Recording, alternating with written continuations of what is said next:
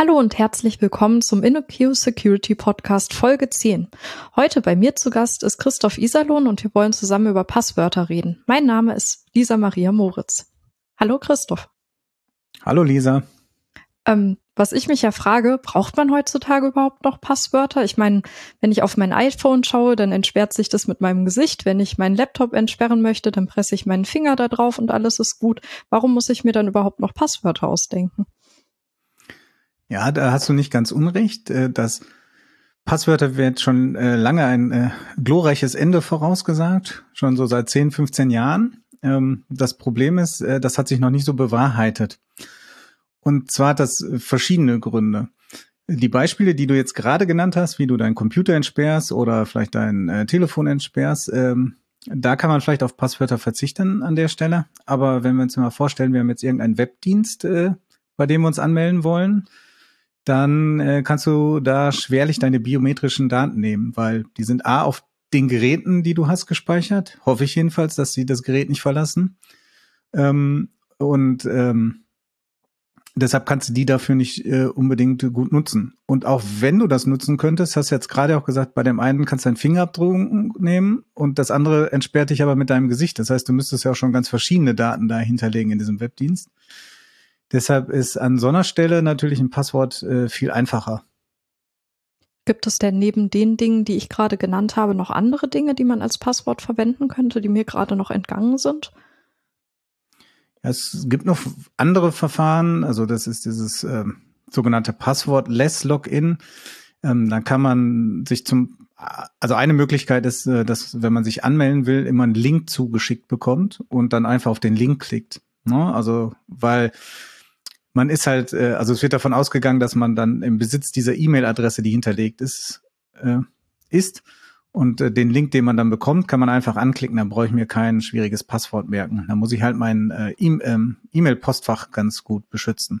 Aber das funktioniert auch nur bedingt. Also wenn ich mich zum Beispiel auf meinem Smart äh, TV anmelden will, dann kann ich da keinen Link hinschicken, sondern den kann ich vielleicht auf meinen Rechner schicken und wahrscheinlich auch auf mein Mobiltelefon, aber nicht auf meine Spielekonsole oder auf meinen Fernseher oder auf mein IoT-Gerät, das vielleicht auch einen Internetzugang in irgendeiner Form hat. Ne?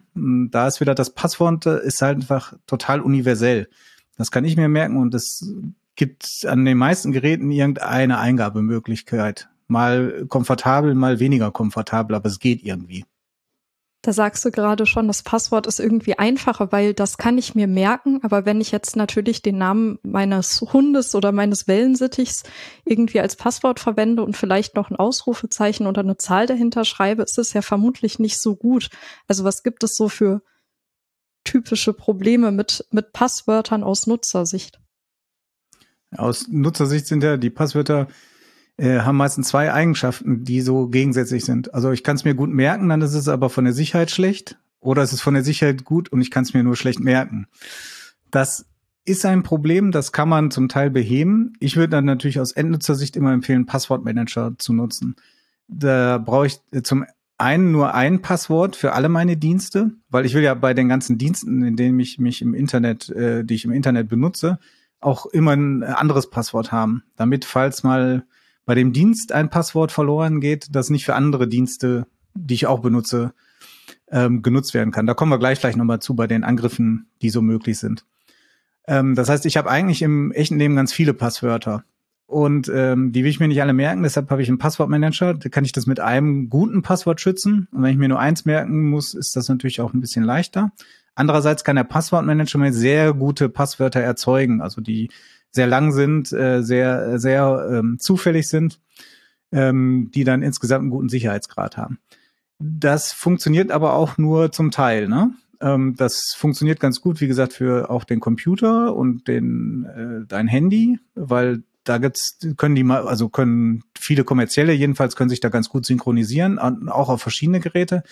Aber diese anderen Geräte, also so, so Nischengeräte nenne ich die jetzt mal, wie gesagt, die Spielkonsole und Co., ähm, oder auch mein Fernseher, die können mal sich meistens nicht äh, synchronisieren. Und dann muss ich gerade bei denen vielleicht über so eine komische Fernseher-Fernbedienung, die keine richtige Tastatur hat, auch noch ein ultra komplexes Passwort eingeben. Das ist relativ problematisch an der Stelle. Andererseits sind viele Dienste wahrscheinlich auch nicht für den Fernseher geeignet. Also mein Smart TV nehme ich vielleicht, um YouTube zu schauen äh, und sowas und äh, braucht da auch gar nicht so viele Passwörter. Deshalb ist Passwortmanager immer noch dafür die beste Lösung. Ich habe ja mal gehört, dass irgendwie besonders sicher ist, wenn man vier total verschiedene Worte einfach aneinander reiht. Was weiß ich, äh, äh, Lichtreflex, Lippenstift, Bleistift, Spitzer und äh, Lampe oder sowas und ähm, dann ist das ein besonders sicheres Passwort. Das wäre jetzt auch was, was ich am Smart TV irgendwie gut eingeben könnte. Ist das wirklich so sicher oder würdest du das empfehlen oder auch nicht? Ja, also da gab es ja mal einen berühmten XKCD-Comic zu, äh, den Battery Horse Staple. Ähm, das ist sicher, ähm, weil mit so einem langen Passwort, das wird ja dadurch sehr lang wenn ich irgendwie vier oder fünf oder sechs Worte nehme, also so eine Passphrase nennt man das dann, ähm, die ähm, haben halt, äh, das wird sehr lang, das kann ich halt nicht so leicht brute forcen, das hat äh, einen hohen Entropiegrad. Andererseits, wenn ich so reale Worte nehme, kann ich mir halt irgendwie ein Gedankenbild machen, äh, um mir das leicht zu merken. Ne? Also es vereinigt sozusagen die beiden guten Eigenschaften. Es ist äh, gut zu merken und es ist auch relativ sicher. Manchmal gibt es Probleme mit der UX äh, von Seiten der Dienste, wo ich das eingeben will. Zum Beispiel sind Leerzeichen oft nicht erlaubt in Passwörtern, völlig unverständlicherweise. Ähm, dann muss ich mir halt überlegen, setze ich die jetzt alle aneinander? Mache ich da jetzt einen Bindestrich zwischen oder einen Unterstrich? Weil der Dienst zum Beispiel dann eine Passwort-Policy hat, äh, ich brauche auch ein Sonderzeichen dazwischen. Dann kann ich, kann ich halt also normale Worte mit nur Buchstaben halt auch nicht zusammensetzen. Ähm, Habe ich dann ähm, muss ich dann irgendwie auch noch eine Ziffer eingeben und so, dann werden die auf einmal doch wieder viel schwieriger zu merken. Das liegt aber eher daran, dass die Passwort-Policy in dem Fall einfach schlecht ist, ne? weil die überprüft nicht die Entropie des Passworts, sondern äh, so ein paar formale Kriterien, die dann auch gute Passwörter einfach ausschließt. Denkst du also, ist es äh, nicht so sinnvoll, irgendwelche Kriterien auf ein Passwort zu legen, wie irgendwie, es muss auf jeden Fall eine Raute mit drin sein oder sowas. Und ähm, stattdessen sollte der Nutzer besser entscheiden, was sein Passwort ist. Oder sollte man schon irgendwelche, ich weiß nicht, Rahmenbedingungen für Passwörter auf Seiten ähm, mitgeben? Ja, das ist, das ist sehr schwierig. Ähm, eigentlich würde ich gerne äh, sagen, ähm, wenn ich eine Passwort-Policy aufstelle, äh, ich lasse nur gute Passwörter zu. Das ist ja der, der Sinn dieser Passwort-Policy. Und deshalb sagen die, gute Passwörter enthalten zum Beispiel Sonderzeichen und Zahlen und Groß- und Kleinbuchstaben, damit die Entropie erhöht wird. Ähm, an dem Beispiel vorhin haben wir gesehen, das schließt dann aber zum Beispiel so eine Passphrase aus, die vielleicht sehr lang ist äh, und dadurch auch eine hohe Entropie hat. Ähm, deshalb ist das problematisch. Ähm, dann gibt es halt viele Kriterien, wo man äh, so denkt, ähm, man erzeugt dadurch ein gutes Passwort. Ein Beispiel dazu ist, ähm, man soll nicht den Namen des Dienstes äh, verwenden in dem Passwort. Irgendwie nicht PayPal 123. Ne? Ähm, dann äh, wird das einfach äh, weggelassen, ne? also äh, nicht erlaubt. Ich könnte aber, ich habe PayPal ist jetzt nur ein Beispiel, das gibt es ganz viele Dienste, bei denen das so ist ich kann dann PayPal 123 eingeben und dann irgendwie 56 zufällige Zeichen und dann geht das halt trotzdem nicht durch. Auch wenn dieses Wort dann da drin ist, wie der Dienst heißt, ist, wäre dieses Passwort extrem sicher gewesen. Das wird nicht durchgesetzt. Deshalb die Idee für so ein, äh, äh, man nennt das auch äh, so Passwort Strengths Indicator, wenn einem das auch so angezeigt wird, die finde ich ganz gut. Ich habe nur noch keinen guten in der Praxis gesehen, ne? weil das Ziel, äh, nur gute Passwörter zu erlauben, das ähm, schaffen die halt nicht immer. Äh, und gleichzeitig das Ziel, die schlechten Passwörter zu verhindern, also das sozusagen umgedreht zu sehen, schaffen sie dann auch nicht. Von daher ähm, würde ich sogar fast dazu tendieren, die wegzulassen. Und lieber andere Sicherungsmechanismen wie HFIB und Pond zum Beispiel mit einzubinden. Können wir gleich nochmal drauf kommen, was sich dahinter verbirgt. Jetzt hast du schon äh, mit der UX von Passworteingabefeldern äh, besprochen. Also ich musste gerade auch an diese kleinen Balken denken, die sich füllen von Rot nach Gelb nach Grün. Dein Passwort mhm. ist sehr sicher, weil ich viele Zahlen habe oder so oder viele Zeichen besser gesagt. Ähm, was, was muss man denn beim Erstellen eines Passwortfeldes in der UX beachten, dass zum Beispiel auch Passwortmanager damit kompatibel sind? Ja, ähm, also es bei diesen Feldern der, der Passworteingabe gibt's zwei Sachen zu machen. Das eine sind, wie du gerade angedeutet hast, äh, für einen Passwortmanager. Das andere ist aber auch die normale UX. Äh, diese ähm, Balken zeigen dann sozusagen die Stärke an, ähm, wenn man keine Einschränkungen hat. Wenn man jetzt aber so eine Policy vielleicht äh, hat, ne, vielleicht ist man regulatorisch dazu gezwungen, eine Policy, Policy äh, zu nehmen, ähm, dann ist es zum Beispiel auch gut, die Policy anzuzeigen. Also schlechtes Beispiel, ich gebe ein Passwort ein und äh, gehe dann auf, äh, also ich stelle einen Account, gebe meinen Usernamen, Passwort ein. Und dann nächste Seite, ja, Passwort entspricht nicht den Policies. Da weiß ich aber nicht, ja, was fehlt denn jetzt, ne? So, kein, ich habe ich jetzt, muss ich jetzt ein Sonderzeichen eingeben oder ein Großbuchstaben oder äh, Ziffer. Äh, manchmal steht dann dann nur die Policy, dann weiß ich aber vielleicht nicht genau, was stimmte denn jetzt nicht an der Policy, wenn die komplex ist. Da kann man zum Beispiel sagen, ähm, oder die Policy so gestalten, dass der das ähm, in Echtzeit überprüft. Da stehen dann die Kriterien neben dem Passwortfeld, irgendwie Großbuchstabe, Kleinbuchstabe, Sonderzeichen. Und immer wenn man eins eingegeben hat, ähm, wird das sozusagen ausgeblendet. Da weiß man, diese Policy ist erfüllt. Oder wenn, das geht dann nur mit JavaScript, wenn ich sozusagen im Browser überprüfe. Und wenn ich das dann halt auf der Serverseite mache, kann ich auch sagen, folgende Regeln sind noch nicht erfüllt. Ne? Ähm, das ist natürlich für den Nutzer viel besser, anstatt einfach zu sagen, ja, entspricht nicht der Policy.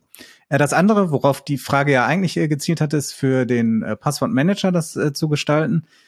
Da ist halt wichtig, dass er diese Autofill-Funktion, die die meisten Passwortmanager haben, ganz gut unterstützt.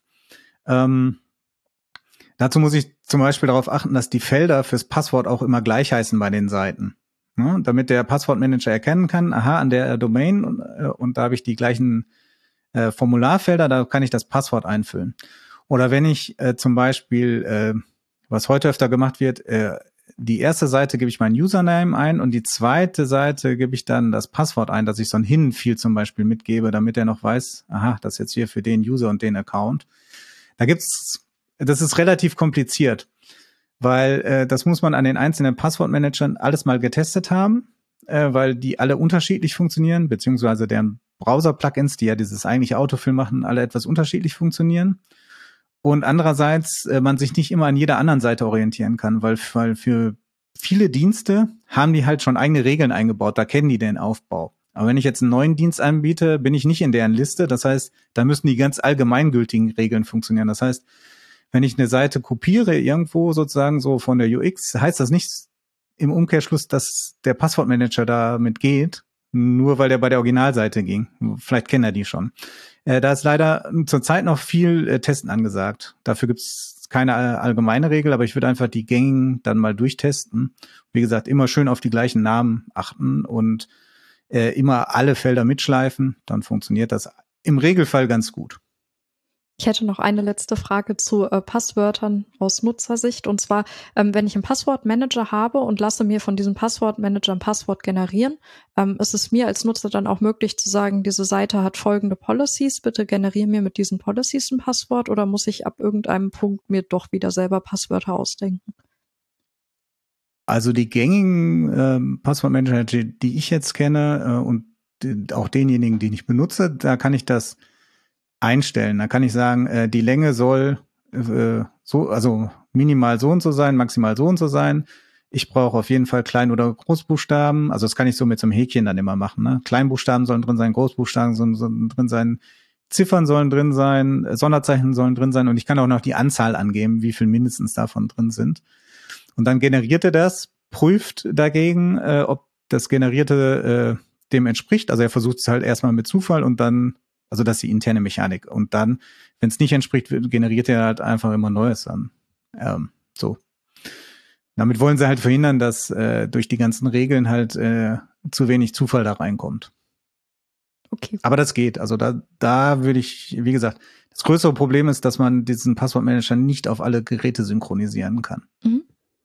Genau, jetzt haben wir ganz viel über Passwörter aus Nutzersicht gesprochen und äh, ich, ich stelle mir jetzt vor, ich bin ein Nutzer und was kann jetzt schiefgehen? Also was für Angriffsarten gibt es? Was kann ein Hacker jetzt machen, um mein Passwort zu knacken, egal wie sicher das jetzt ist?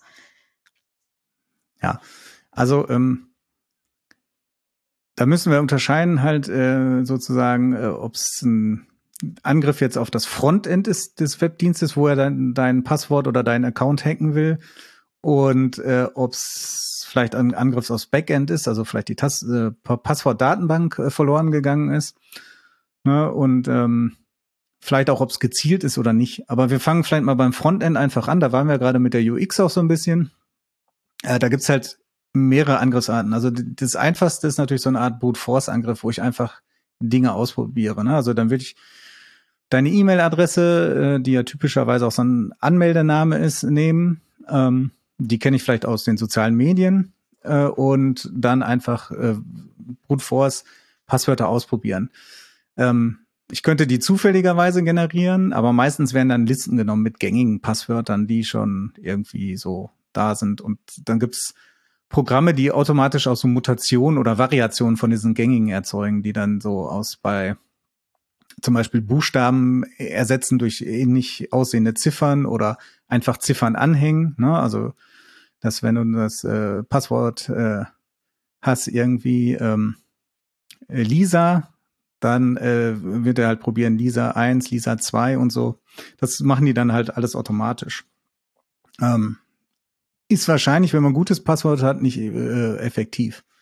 Ne, weil gutes Passwort steht nicht in so einer Standardliste drin und ähm, alle Möglichkeiten ausprobieren funktioniert halt auch nicht, wenn es halt lang genug ist. Ne? Und wenn du jetzt zum Beispiel Passphrasen bevorzugst, sind die ja sehr lang, dann äh, funktioniert das nicht, obwohl es dafür auch schon spezielle Programme gibt, die einfach hier im aus dem normalen Wörterbuch, äh, aus dem englischen Wörterbuch, wahrscheinlich kann man dem auch einfach ein deutsches geben, einfach irgendwelche Wörter zusammensetzen in, also diese vier Wörter und dann einfach hintereinander setzen, äh, um sowas zu knacken. Aber das ist auch nicht so erfolgsversprechend. Hm? Und ähm, wenn man dich jetzt nicht direkt angreift, weil man nicht genau deinen Account haben will, ähm, es kann ja auch sein, dass ich den Dienst angreife, dann erweitere ich das Boot Force natürlich noch, auch noch auf die Namen. Ne? Dann suche ich mir E-Mail-Listen oder sonst wie. Das ist natürlich noch weniger äh, Erfolgsversprechen, also noch mehr Schrotflinte, weil ich ja zu einem äh, Namen äh, ganz viel ausprobieren muss und das schon sehr viel Zeit kostet. Und wenn ich dann noch alle möglichen Namen durchgehe, dann ist es äh, wenig erfolgsversprechend.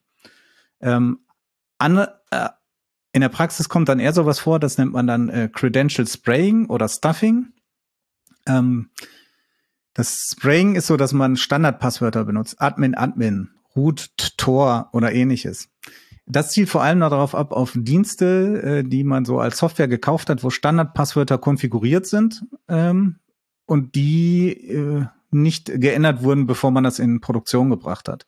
Also damit greift man zum Beispiel so äh, die Router an, die zu Hause stehen, ne, die dann vielleicht manchmal irgendwie zugänglich sind, äh, die die Nutzer dann äh, unbedarft einfach anschließen und äh, das Standardpasswort nicht ändern. Ne? Ähm, meistens bei den Routern zu Hause ja so, dass die nicht direkt am Netz hängen und man wirklich physischen Zugang braucht, um da auf die Admin-Schnittstelle zu kommen. Aber das ist halt nicht immer so. Ähm, also da nimmt man so einen äh, Credential Spraying Angriff und Credential Stuffing ist ähm, das, wenn man es sind ja schon ganz viele ähm, Angriffe vorher gewesen, wo so die äh, Nutzernamen und Passwörter weggekommen sind und in Untergrundforen zu kaufen sind, beziehungsweise auch so jetzt öffentlich bekannt sind.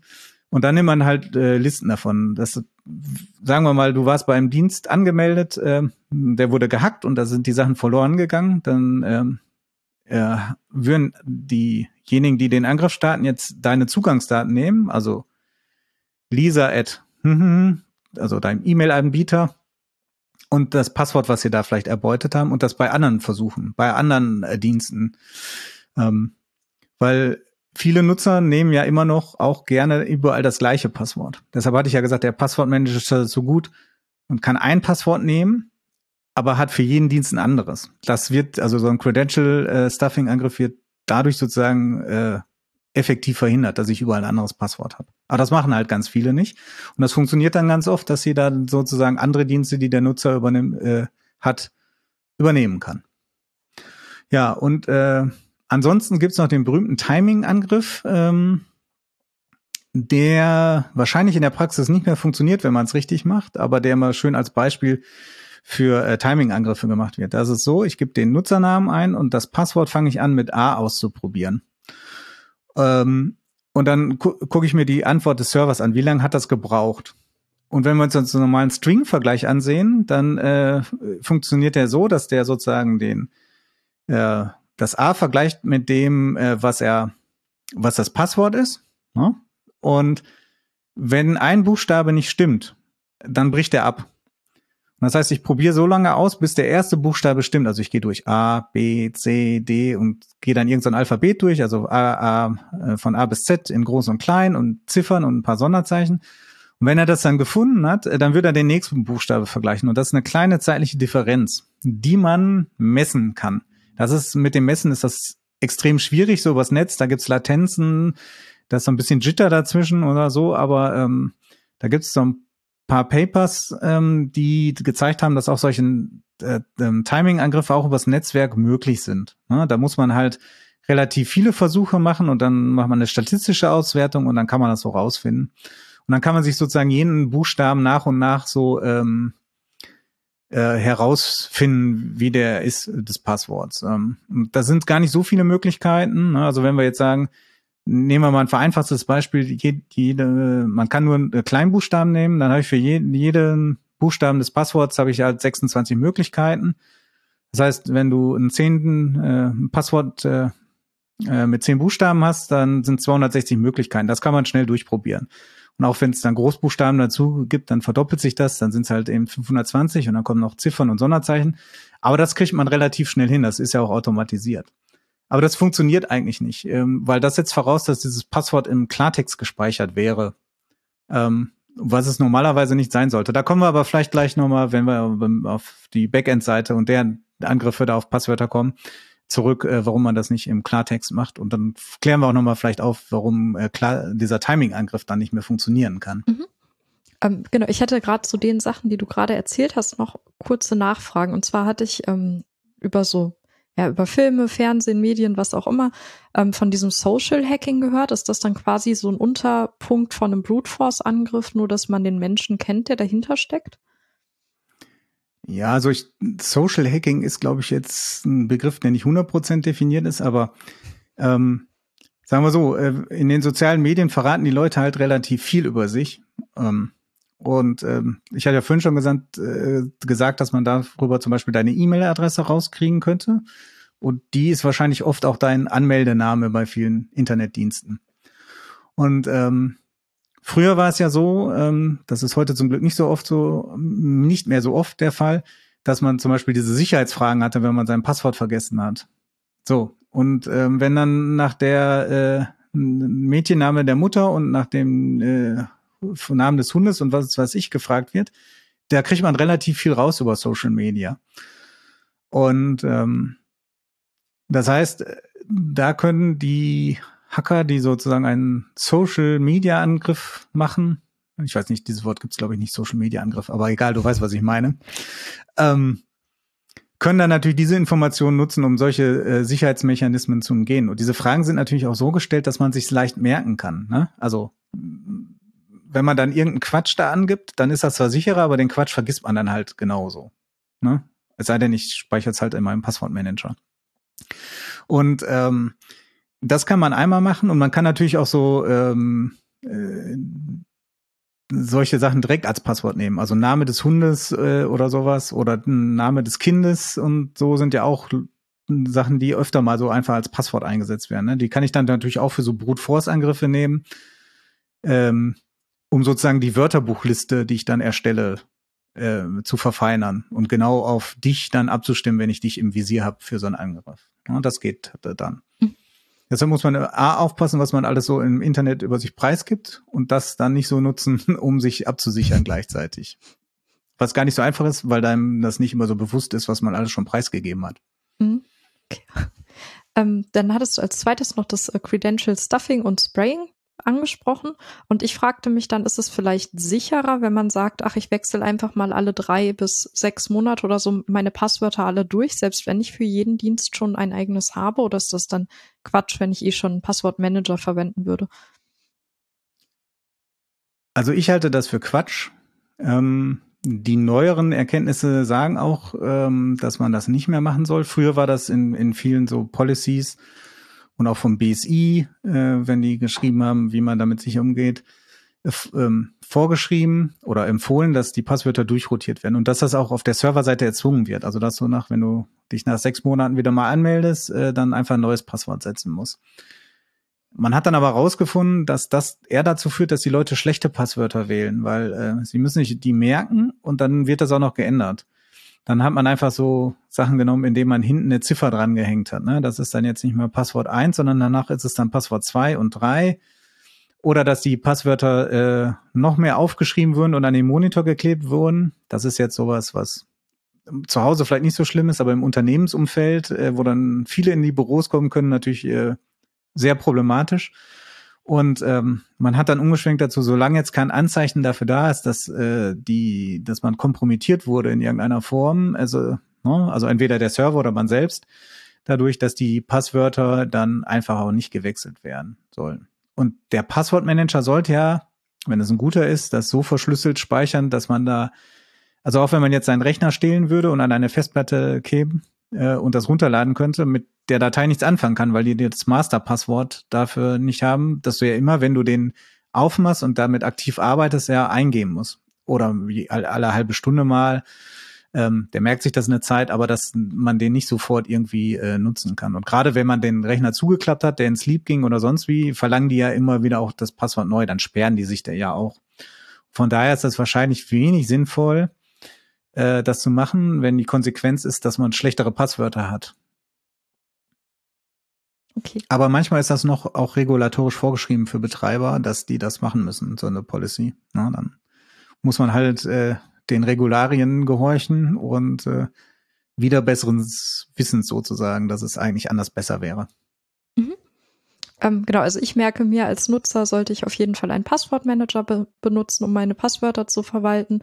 Und du hattest eben schon erwähnt, dass es Listen gibt, wo ich, ähm, wo, wo ich prüfen könnte, quasi, ob ich schon mal gehackt wurde oder welche, welche Passwörter von mir äh, geleakt wurden. Ähm, ich vermute, es gibt hier auch Show Notes und wir können das dann verlinken. Ähm, willst du dazu noch kurz was sagen oder ob es noch andere Gegenmaßnahmen gibt, die ich als, als Nutzer oder aus, von der Frontend-Sicht her treffen kann, ähm, um Passwörter sicher zu gestalten und gegen Angriffe zu schützen? Ja, also ähm, fangen wir mal aus der Nutzersicht an. Ähm, das ist jetzt kein Tipp, um das sozusagen noch sicherer zu gestalten, aber wichtig ist natürlich, wenn du so einen Passwortmanager benutzt, du brauchst unbedingt ein Backup der Daten. Ne? Also wenn du das mit Masterpasswort schützt und das sind alles welche, die du dir nicht gemerkt hast und auch gar nicht merken kannst, weil sie sehr kompliziert sind, äh, dann bist du völlig abhängig von diesem Ding. Und das heißt, da solltest du äh, gute Backups haben, äh, möglichst mehr als eins. Viele Dienste bieten das ja so auch als Cloud-Backup an. Da muss man halt gucken, ob man denen vertraut, dass die auch den, den verschlüsselten äh, Passwort-Storage in der Cloud nochmal speichern, dass ich immer wieder das auch noch irgendwie äh, drankommen kann. Also da solltest du drauf achten, weil wenn dann auf einmal alle deine Passwörter weg sind, ist das natürlich auch ziemlich blöd. Ne? Da musst du überall versuchen, äh, irgendwie diese Passwort-Vergessen-Funktion zu nutzen. Bei manchen ist es einfach, ähm, ne? da kriegt man einfach nur einen Link, äh, aber bei anderen Diensten kann das auch schwieriger werden. Ne? Gerade wenn du das bei einer, zum Beispiel bei deiner Bank vergisst, äh, da gibt's nicht einfach nur so ein Passwort vergessen Ding, dann musst du dich vielleicht neu äh, identifizieren mit deinem Ausweis oder so.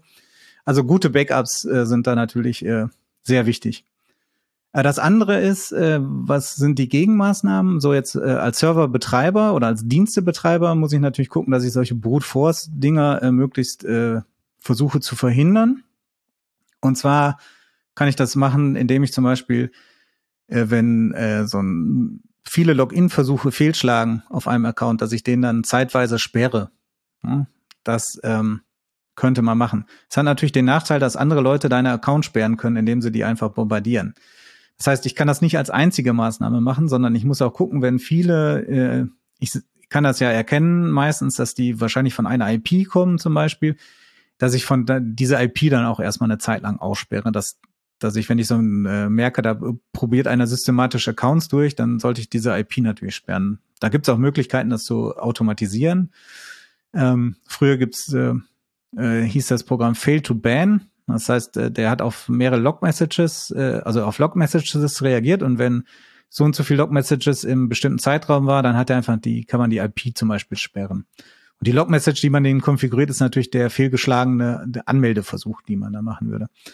So in dem Cloud-Umfeld äh, weiß ich nicht, ähm, weil da sind, da sind ja noch x ähm, Server davor, äh, bevor man überhaupt da ankommt. Da gibt's aber auch ähm, Möglichkeiten, sowas ähnliches zu implementieren. Das will ich machen. Äh, dann will ich auch verhindern, dass man viele Sachen ausprobiert. Das heißt, äh, bei einer Eingabe, einer fehlerhaften Eingabe, dann baue ich ein künstliches Delay ein. Dann dauert das halt drei Sekunden, bis der Server antwortet. Das heißt, derjenige, der so einen Brute Force Angriff macht, kann dann äh, von einer Adresse aus nicht mehr 3000, sagen wir mal, pro Sekunde Anfragen stellen und damit 3000 Passwörter ausprobieren, sondern nur noch eine alle drei Sekunden. Dann muss er das halt auf mehrere Rechner verteilen. Die können dann das gleichzeitig machen, aber das erschwert das natürlich erheblich ähm, für so einen Brute Force Angriff. Und gegen dieses Credential Spraying, ähm, das hatte ich jetzt schon, äh, hattest du ja gesagt, können wir in den Shownotes verlinken. Da ist natürlich der Dienst äh, Have I Been Pawned am berühmtesten. Das ist, wird betrieben von Troy Hunt, das ist ein australischer äh, Security-Spezialist. Der sammelt da ähm, Daten von Breaches, also wo Passwörter oder Account-Datenbanken verloren gehen. Äh, da kann man einmal selber nachgucken, ob die E-Mail-Adresse da auftaucht zum Beispiel. Ähm, das ist so ein Dienst, den er anbietet. Und dann weiß man, der, man ist in so und so viel Breaches drin gewesen äh, und kann dann auch erfahren, welche das sind. Ähm, und das andere ist äh, ein Dienst dafür, da kann man abprüfen, ob ein Passwort schon mal in so einem Breach aufgetaucht wird. Ne? Also, dass man so ein Credential-Stuffing nicht machen kann. Äh, das berühmte hier, was aus diesem XKCD-Comic ist, die Phrase Battery Horse Staple, die ist nämlich auch schon mal vorgekommen. Das heißt, die steht wahrscheinlich auch in so einer Wörterbuchliste drin. Und da kann man dann anfragen, äh, ist dieses Passwort schon äh, da drin? Und wenn ja, dann würde ich das nicht erlauben. Dann würde ich also, wenn einer einen neuen Account einrichtet und Username Passwort angeht, würde ich das Passwort dagegen prüfen. Und das kann man auch so prüfen, ohne das dahin zu schicken. Ne? Also das ist jetzt äh, hört sich erstmal komisch an, dass ich das im anderen Dienst gebe. Das ist natürlich nicht so, sondern das Passwort wird gehasht als erstes. Ne? Also daraus äh, kann man dann nicht mehr das Passwort ableiten und ich schicke dann nur so einen kleinen Präfix dahin. Von, ich weiß jetzt nicht, wie viele Stellen das sind. Ich glaube sechs. Ähm, äh, ich weiß es nicht genau. Das können wir dann in den Shownotes sehen. Und dann schickt er alle, die mit diesem Präfix anfangen. Dann kriegt vielleicht eine Liste von 100 äh, äh, Hashes zurück und äh, wie, wie oft die dann in dem ähm, also den Hash und die Zahl, wie oft das, in wie vielen Breaches das drin war.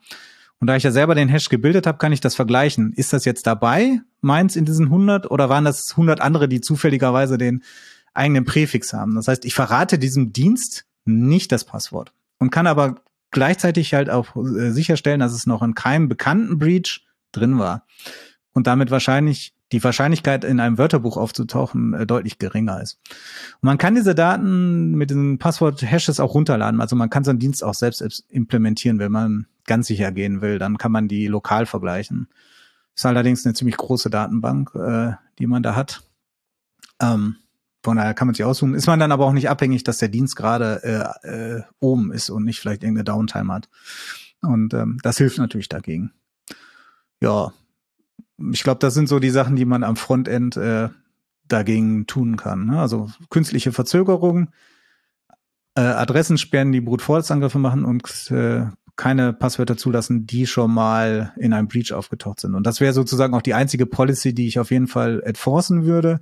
Die anderen so mit Sonderzeichen und so, da bin ich so ein bisschen kritisch. Also vielleicht noch eine minimale Länge, dass die, sagen wir so, äh, mindestens zehn oder zwölf Zeichen äh, lang sind, würde ich vielleicht auch noch angeben. Wobei man dann, natürlich auch doofe Passwörter wie zwölfmal A ist kein gutes Passwort, wird dann vielleicht auch noch gehen, aber dann, also manchmal muss man dem Nutzer auch ein bisschen Verantwortung geben. Okay, ich glaube, dann haben wir jetzt genug aus der Nutzersicht äh, alles betrachtet und wie Entwickler dem Nutzer irgendwie beiseite stehen können beim Passwort auswählen. Ähm, wie sieht es denn mit dem Backend aus? Also du hast ganz, ganz am Anfang schon gesagt, naja gut, aber Passwörter werden ja nicht in Klartext abgelegt. Also das ist auch eine Hoffnung, die ich irgendwie habe. Ähm, aber was, worauf muss ich im Backend, wenn ich irgendwie ein, ein Passworttabelle oder was auch immer implementieren, worauf muss ich achten? Ja, ähm, das hatten wir jetzt auch schon einige Male erwähnt. Man sieht das immer wieder, dass diese Tabellen irgendwie ja mal abhanden kommen. Ne? Also die ähm, typischerweise durch einen Hack wird die Datenbank gedammt und dann hat man diese Tabelle in der Hand. Deshalb muss man die so schützen, dass man auch, wenn man die Tabelle hat mit den Passwörtern, damit wenig anfangen kann. Deshalb ist Klartext natürlich eine ganz dumme Idee, Und eigentlich sollte man das gar nicht mehr er erwähnen müssen, aber man, man muss nur mal auf den gängigen IT-News-Seiten gucken und danach suchen. Auch in den letzten Jahren äh, ist das immer wieder vorgekommen, dass auch sehr sensible Daten, Gesundheitsdaten oder ähnliches äh, nur mit äh, Klartext-Passwörtern geschützt waren. Ne? Das ist natürlich äh, ganz schlecht. Und was dann immer geschrieben wird, äh, dass die verschlüsselt sein sollten, das ist eigentlich auch eine schlechte Idee. Weil also wenn jetzt die Datenbank verloren geht und die sind verschlüsselt, komme ich da jetzt erstmal nicht dran, aber ich muss ja auch den Schlüssel irgendwie schützen, der mit dem das verschlüsselt wurde. Und der ist äh, typischerweise auch irgendwo. Und wenn die Hacker in meinem System drin waren, dann kommen die da eigentlich auch oft dran. Ne? Das ist halt problematisch. Ähm, es gibt aber Fälle, an denen das nötig ist. Wenn ich nämlich den Klartext des Passworts wieder brauche, dann kann ich nur verschlüsseln. Und das ist zum Beispiel der Fall, wenn ich Passwörter für andere Dienste speichere. Das sollte man auch nicht tun. Ähm, ja, ähm, ein Use Case wäre halt äh, eine, äh, ähm, eine Seite, die mir äh, Fotobücher drückt und die soll jetzt an meine Bilder in der Cloud drankommen, an meinen Cloud-Bilderdienst. So, dann muss sie sich irgendwie anmelden. Und äh, früher hat man das gelöst, indem man einfach die Credentials, also Username und Passwort in diesem, äh, dieser Druckanwendung gegeben hat. Und die konnte dann für einen darauf zugreifen. Das heißt, sie musste das aber auch speichern, weil sie immer wieder den Klartext eigentlich braucht. Äh, dafür hat man dann halt äh, irgendwann mal OpenID und O auserfunden. Äh, die verhindern das, dass man ein Passwort dafür braucht. Äh, darüber haben wir auch schon Folgen gemacht. Die verlinken wir dann auch nochmal in den Shownotes, wer sich dafür im Detail in, interessiert. Aber ähm, da bin ich halt abhängig davon, dass die anderen Dienste das auch anbieten. Ne? Und ähm, von daher ähm, ist das so. Ein anderer Use Case, den ich noch kenne, der mir, ich weiß nicht, ob das noch so ist, aber früher beim äh, Telefonbanking, ich weiß auch gar nicht, ob es noch Telefonbanking gibt. Heute machen wir ja das Online-Banking, aber konnte ja bei seiner Bank anrufen und da Bankgeschäfte tätigen übers Telefon. Und dann mussten die Mitarbeiter in diesem äh, Callcenter, an dem man dann aufgeschlagen ist, einem ja auch irgendwie identifizieren. Und dafür gab es so eine Telefon-PIN. Bei Banken gibt's ja immer PIN und keine Passwörter typischerweise. Äh, und da musste man halt ähm, halt immer irgendwie, äh, wurde dann gefragt, sagen Sie mal die dritte, die achte und die äh, zwölfte Stelle Ihrer Telefon-PIN. Äh, das war so, dass natürlich die äh, gemacht, damit die Mitarbeiter im Callcenter nicht den kompletten PIN kriegen, sondern wurden immer zufällig Stellen ausgewählt. Aber dann muss ich ja, das System muss ja immer noch den Klartext-PIN irgendwie haben, um das vergleichen zu können äh, an der Stelle. Weil einzelne Ziffern kann ich in so einem Hash, auf das kommen wir gleich, warum wir das hashen wollen, kann ich dann nicht mehr vergleichen. Also brauchte man da den Klartext ne, und müsste das auch im Klartext gespeichert haben. Aber ich weiß nicht mehr, ob man so noch Bankgeschäfte tätigen kann oder will. Aber das wäre eine äh, Möglichkeit, dass man sagt, äh, wir speichern die verschlüsselt. Aber davon sollte man eigentlich absehen. Äh, besser ist natürlich, wenn man es so gar nicht speichert, sondern nur den Hash speichert. Weil aus dem Hash kann ich halt nicht mehr das Passwort äh, zurückrechnen, wenn ich eine vernünftige Hash-Funktion habe. Also man nennt die dann halt kryptografische Hash-Funktion. Und da ist es ja halt so, dass ich beim Anmelden habe ich das Klartext-Passwort, das wird dann gehasht und mit dem Hash verglichen. Und dann kann ich halt feststellen, ob der User, äh, der sich anmeldet, im Besitz des Passworts ist, ohne dass ich das irgendwie speichern muss. Das heißt, wenn dann die Datenbank verloren geht, dann äh, kann man erstmal mit den Hashes nichts anfangen, weil die kann ich nicht direkt zum Anmelden nehmen und ich kann daraus auch nicht rückwärts berechnen, wie das, ähm, wie das eigentliche Klartext-Passwort ist. Da muss man jetzt aber noch ein bisschen achten äh, darauf. Äh, da gibt's noch ein paar Probleme, wenn ich nur einen einfachen Hash nehme. Also normalerweise könnte man da sowas wie MD5, SHA-1, SHA-2, so die typischen Hash-Funktionen nehmen. Ähm, die sind dafür aber wenig geeignet, weil die sind optimiert darauf, schnell zu sein.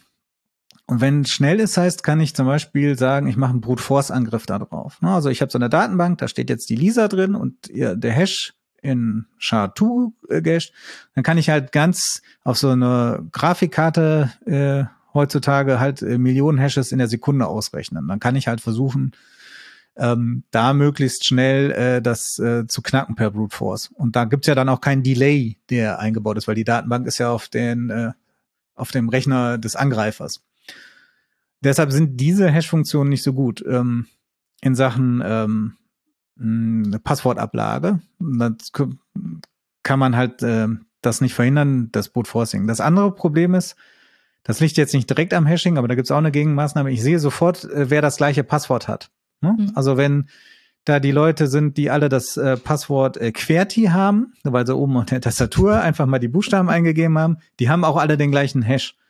Ne? Das heißt, wenn ich dann merke, aha, in meiner Datenbank haben jetzt äh, 30 Prozent der Nutzer dieses Passwort, dann würde ich natürlich zuerst versuchen, das zu knacken per Brute Forcing, weil ich dann direkt 30 Prozent geknackt hätte. Ähm, also wäre es gut, wenn eigentlich jeder Hash da drin irgendwie unique ist in der Datenbank. Und ähm, dagegen gibt's jetzt äh, zwei Möglichkeiten. Also erstmal, um das unique zu machen, kann ich einfach ein äh, sogenanntes Salt oder ein Pepper davor setzen. Ähm, das heißt, äh, Pepper heißt, äh, ich habe ein eine äh, Buchstabe, also e-, eine Folge Random Bytes, ähm, ne, weiß ich nicht, 16 Bytes random. Und bevor ich das Passwort hashe, setze ich das einfach davor ähm, und hash dann äh, die 16 Random Bytes plus das Passwort. Ähm, beziehungsweise, jetzt habe ich Unsinn geredet.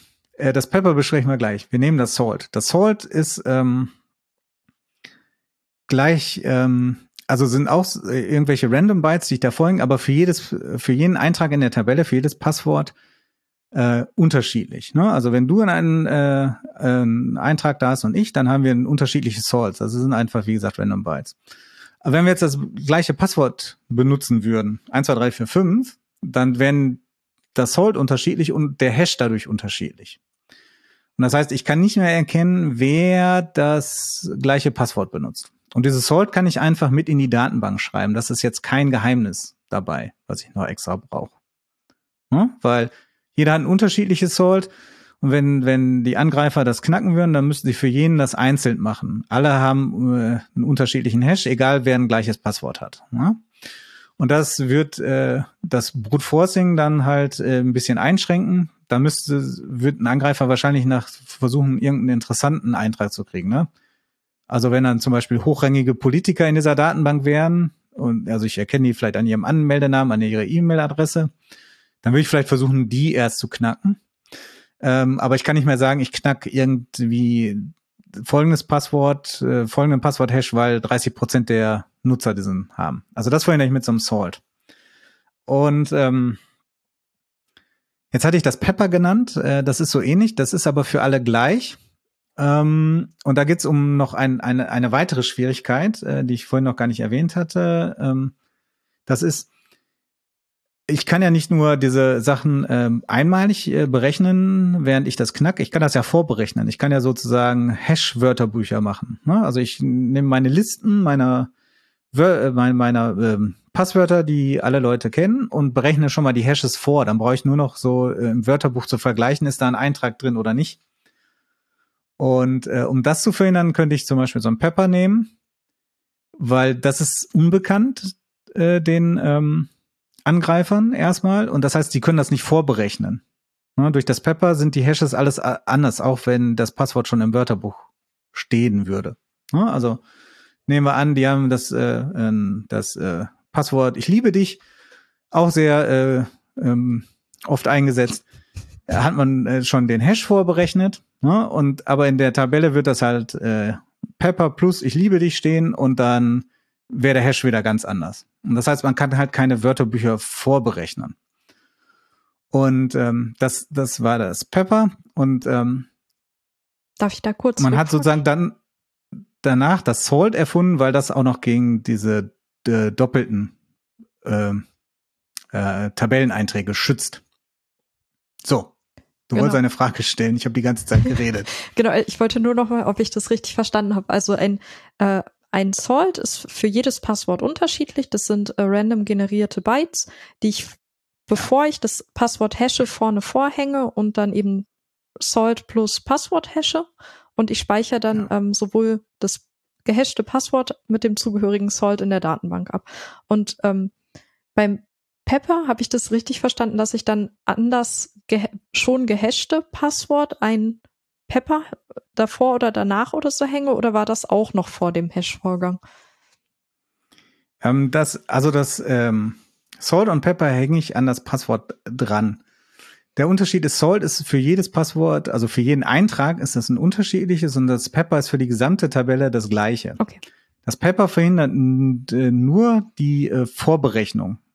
Angriffe, ne? dass ich so ein, so ein Dictionary mit Hashes aufbaue. Und das Salt verhindert sowohl die Vorberechnungsangriffe, weil das Salt wissen die ja auch vorher nicht. Erst wenn sie die Datenbank geleakt haben, dann stehen die Salts da. Ähm, und es verhindert auch noch gleichzeitig, dass äh, gleiche Passwörter den gleichen Hash erhalten, weil es für jedes Passwort unterschiedlich okay. ist. Also Salt ist in vielen Pepper nur noch besser sozusagen. Das ist Pepper 2.0. Okay, also baue ich ein Salt ein, wenn ich jetzt meine Passwort, also wenn ich Man baut, baut ein Salt ein. Ähm, es gibt auch noch äh, Pepper, äh, wenn man im Internet googelt und ein bisschen andere Bedeutungen, da ist das Pepper noch der Schlüssel, da, äh, wenn man die Passwörter nehm, nach dem Hashing auch noch verschlüsselt speichert. Dann äh, gibt, nennen das einige auch Pepper. Zum Beispiel bei Dropbox hat da einen berühmten Artikel drüber geschrieben, da nennen sie das auch Pepper. Da ist die Bedeutung halt nicht so ganz klar, aber ursprünglich war es halt einfach diese random Zeichenkette.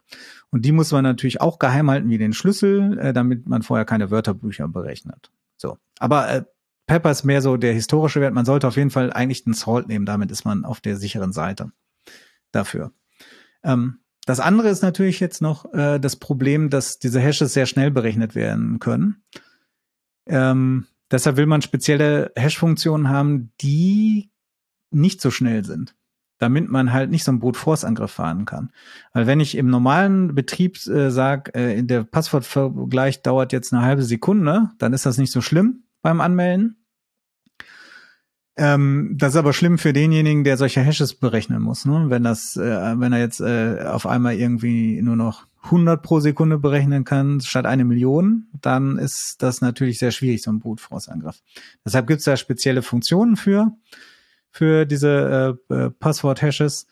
Ähm, das sind PBKDF2, Bcrypt und Scrypt eigentlich so sind die gängigen und ganz, was heißt ganz neu, was Neues ist Argon. Da gibt es verschiedene Varianten, also es 2i und 2d und 2id. Ähm, die sind äh, so aufgebaut, dass man, dass sie ähm, relativ lange dauern äh, und, und, man das auch noch genau tunen kann. Also man kann den Parameter angeben, wie viele Runden sollte das, das machen. Und eigentlich ist das nämlich sozusagen Hash von Hash von Hash von Hash. Also der geht das immer weiter durch, vereinfacht gesagt, und braucht dadurch entsprechend äh, lange. Ne? Und ähm, das schützt dann und bei Bcrypt und Scrypt ist auch noch dazu, dass es nicht nur lange dauert, sondern auch relativ viel Speicher verbraucht für so eine Hash-Funktion, damit das sozusagen auch äh, den Angriffsvektor da ein bisschen ähm, erschwert an der Stelle, dass man nicht nur schnell sein muss, sondern auch noch viel Speicher braucht. Ja, und ähm, wie gesagt, PPKDF ist so das älteste Verfahren, das auch noch im Einsatz ist. Ähm, äh, da kann man nur tunen, wie viele Runden macht, also wie lang das dauert. Ähm, da ist man im Moment, glaube ich, so auf aktuellen Rechnern sollte man so 10.000 Runden, glaube ich, machen. Ähm, das war oder ist, glaube ich, aber auch noch zum Beispiel im iPhone im Einsatz. Mhm. Also das ist jetzt kein Verfahren, was total veraltet ist. Aber wenn man neu anfängt, würde ich das nicht nutzen. Dann gibt's Bcrypt, das kommt von OpenBSD. Ähm, das hat ähm, vier Kilobyte benutzt das. Das hört sich nicht viel an, aber im Gegensatz zu einer normalen Hash-Funktion ist das halt unglaublich viel gewesen, als man das gemacht hat. Und das kann man auch nochmal tunen äh, dabei. Aber Bcrypt hat so ein paar Einschränkungen. Das kommt zum Beispiel nicht mit Unicode klar und hat auch eine hohe, Byte, also eine Bytegrenze von, glaube ich, 56 Bytes äh, davon. Ähm, und das ist zum Beispiel für solche Phrases nicht so gut. Ne? Also da wird das Passwort dann einfach abgestimmt. Ähm, man kann das umgehen, indem man zum Beispiel erst das Passwort einmal hasht mit so normal MD5 oder was, um das zu verkürzen und dann den Hash erst in Bcrypt reingibt. Aber das würde ich, würde ich auch nicht empfehlen. Ähm, äh, Bcrypt, äh, meine Empfehlung wäre Scrypt. Das hat diese Beschränkung nicht. Das kann ich tunen darauf, ähm, wie, wie lange das dauert, wie viel Speicher das braucht und auf wie parallel kann ich das ausführen. Ne? Also diese GPU sind ja so massiv parallele Kerne und da kann man auch was gegen tun, dass diese Berechnungen bauen dann so aufeinander auf, dass man es auch noch nicht mehr parallelisieren kann, vernünftig. Ähm, das finde ich ganz gut. Ähm, Dazu gibt's auch ein Paper, das kann man verlinken. Äh, da hat der Autor von Scrypt das mal analysiert, wie lang, wie viel Kosten man hätte, wenn man irgendwie ähm, in der Cloud Server mietet, um bestimmte Passwortlängen zu knacken. Und das geht dann ganz schnell in Bereiche, die viel zu teuer sind und die auch unrealistisch sind, weil so viel Server-Power wird dann gar nicht zur Verfügung stellen. Und hat da Bcrypt, Scrypt und PBKDF nebeneinander gestellt. Ähm, ganz neu ist Argon äh, 2. Ähm, was heißt ganz neu? Ähm, ist jetzt auch schon ein paar Jahre alt, aber bei so kryptografischen Sachen äh, sollte man immer vorsichtig sein. Da sollte man nicht immer das Neueste einsetzen, sondern warten, bis das sozusagen gut abgehangen ist. Und das ist aus dem Wettbewerb entstanden, äh, um da einen vernünftigen Passwort-Hashing-Algorithmus zu haben. Und ähm, da war unter anderem auch der S-Crypt-Autor zum Beispiel mit in der Jury, äh, die die äh, Algorithmen bewertet haben. Und da hat man, äh, gibt's halt äh, zwei verschiedene Varianten. Das eine ist so optimiert auf gegen Grafikkarten und das andere für die normale. Und jetzt gibt's auch noch so eine Hybrid-Variante, deshalb gibt's I und D und ID. Und das kann man auch auf alles tunen. Und eigentlich ist das ganz gut, aber ähm, vom Einsatz schreckt ab, dass es das in den wenigsten Programmiersprachen schon in vernünftigen, abgehangenen Bibliotheken gibt, wo man sagt, dem würde ich jetzt sofort vertrauen. Ähm, da muss man sehen, das ist jetzt so die Übergangszeit von, nützt man S-Crypt oder nützt man schon Argon? Ähm, das äh, muss man muss man dann entscheiden, auch vielleicht von dem Technologiestack, den man einsetzt. Ähm, wie gesagt, ich würde noch persönlich auf S-Crypt setzen zum jetzigen Zeitpunkt. Äh, muss man sehen. Und äh, damit kriegt man dann ganz sichere Passwörter raus. Da muss man ja echt auf ganz schön viel achten, sowohl im Frontend als auch im Backend mit dem ganzen Hashen und irgendwelche Salt und Pepper. Wäre es denn nicht viel einfacher, wenn wir alle einfach auf die Social Logins gehen? Also, dass wir alle einfach die Google-Geschichte anbinden und Facebook und was es nicht alle gibt und dann können wir uns darüber einloggen. Ist ja sicher für den Nutzer einfacher und vielleicht auch für mich im Backend, wenn ich das entwickle. Also im Backend ist das natürlich äh, relativ einfach, weil äh, da gibt's fertige Bibliotheken, da muss ich gar nicht viel tun. Es hat auch den Vorteil, weil ich sag mal, äh, ich würde Google und Facebook äh, wahrscheinlich viel mehr zutrauen als vielen anderen äh, kleinen Firmen, äh, dass die ihre Daten gut schützen können. Ne? Also da arbeiten ja viele fähige Leute und die haben auch entsprechende Ressourcen und äh, können das ja mit Geld äh, zuschmeißen, damit das sicher wird. Also so gesehen ist das komfortabel und gut an der Stelle. Aber das ist natürlich nicht ohne Nachteile. Also einmal auf der Nutzersicht ist die Frage, will ich denn, dass Google und Facebook weiß, wo ich sonst noch überall im Netz äh, mich anmelde? Das muss man sich überlegen. Das, ein, muss man halt für sich selbst entscheiden. Es kommt wahrscheinlich auch auf den Dienst an, der, den man da hat. Ähm, also wenn ich äh, jetzt äh, diese, diese äh, Fotobuchdrucker-Sache nehme, dann ist das vielleicht gar nicht äh, so schlimm, wenn jetzt Google das auch weiß, dass das ein Dienst, den ich benutze. Ne? Wenn ich jetzt aber bei der Suchthilfe einen Account habe, ähm, um da persönliche Beratung zu kriegen, dann will ich das vielleicht nicht, dass das Google und Facebook auch wissen können. Ne? Also das ist eine Entscheidung, die muss ich von Dienst zu Dienst treffen und sozusagen mein persönliches Aluhu-Niveau abschätzen wollen. Wie weit bin ich bereit, das zu teilen? Ähm, aus Sicht des Dienstanbieters ähm, wie gesagt, äh, aus der Implementierungssicht ist schön einfach, aber da muss ich auch sehen, äh, dann weiß ich vielleicht gar nicht mehr so alles über die Kunden, was ich wissen will und kann und muss. Also nehmen wir mal an, Google schmeißt mich dann aus irgendeinem Grund raus. Und man hat ja schon oft gehört, dass irgendwelche Sperrungen von Accounts oder ähnlichem so ist. Dann können sich meine Kunden auf einmal gar nicht mehr einloggen bei mir, weil die alle über äh, Google gekommen sind oder GitHub oder Facebook oder whatever. Also da begebe ich mich natürlich dann schon äh, in die Abhängigkeit davon. Ähm, wenn ich darüber keine Hoheit äh, mehr habe. Ne? Also das ist dann äh, problematisch. Und ähm, neu in dieser Reihe ist ja dieses äh, Login with Apple. Und da werden ja auch dann anonymisierte äh, E-Mails äh, zum Beispiel erzeugt. Und das kann auch problematisch werden. Dann habe ich zum Beispiel keinen Rückkanal mehr für so äh, Feedback äh, an meinen Kunden, weil ich über die E-Mail-Adresse den vielleicht gar nicht mehr erreichen kann, weil die äh, gar nicht durchgeleitet wird. Ne? Ähm, dafür können wir auch mal noch einen Artikel verlinken. Ähm, da wird das nochmal im Detail erklärt, wie problematisch das ist, wie so, ähm, ähm, wenn Leute beim Customer Care sich melden und dann hat man keine Möglichkeit, denen eine E-Mail zu schreiben mehr auf einmal, ne? weil man die Daten dann nicht mehr in der Hand hat. Das muss man sich dann halt überlegen. Ähm, braucht man das? Ne? Was ist denn mein Dienst überhaupt? Kann ich mir das erlauben, äh, dass die Daten dann mal ähm, dass ich, wenn ich mal ausgesperrt sind, die Leute sich nicht einloggen können. Ne, das äh, ist immer so eine Sache, wie, wie das so typischerweise ist, eine Gro äh, es kommt drauf an, ne? muss man abwägen. Äh, von daher, ja. Und in Sachen natürlich, äh, gerade hier in Deutschland mit Datenschutz, wenn die Anmeldedaten dann bei Google und Facebook liegen, ähm, konnte man natürlich auch vielleicht Probleme bekommen. Ich bin kein Datenschutzexperte, aber ähm, die ganzen Datenschutzabkommen mit den Vereinigten Staaten sind ja alle vor den Gerichten gescheitert. Ähm, und das ist auch eine unklare Lage. Das ist vielleicht auch die Frage, ob ich das machen will. Ne? Und ähm, auch wenn die mich nicht aussperren, ob ich dann woanders Probleme kriege ne? und dann auf einmal hier mit der mit dem Gesetz in Konflikt bin.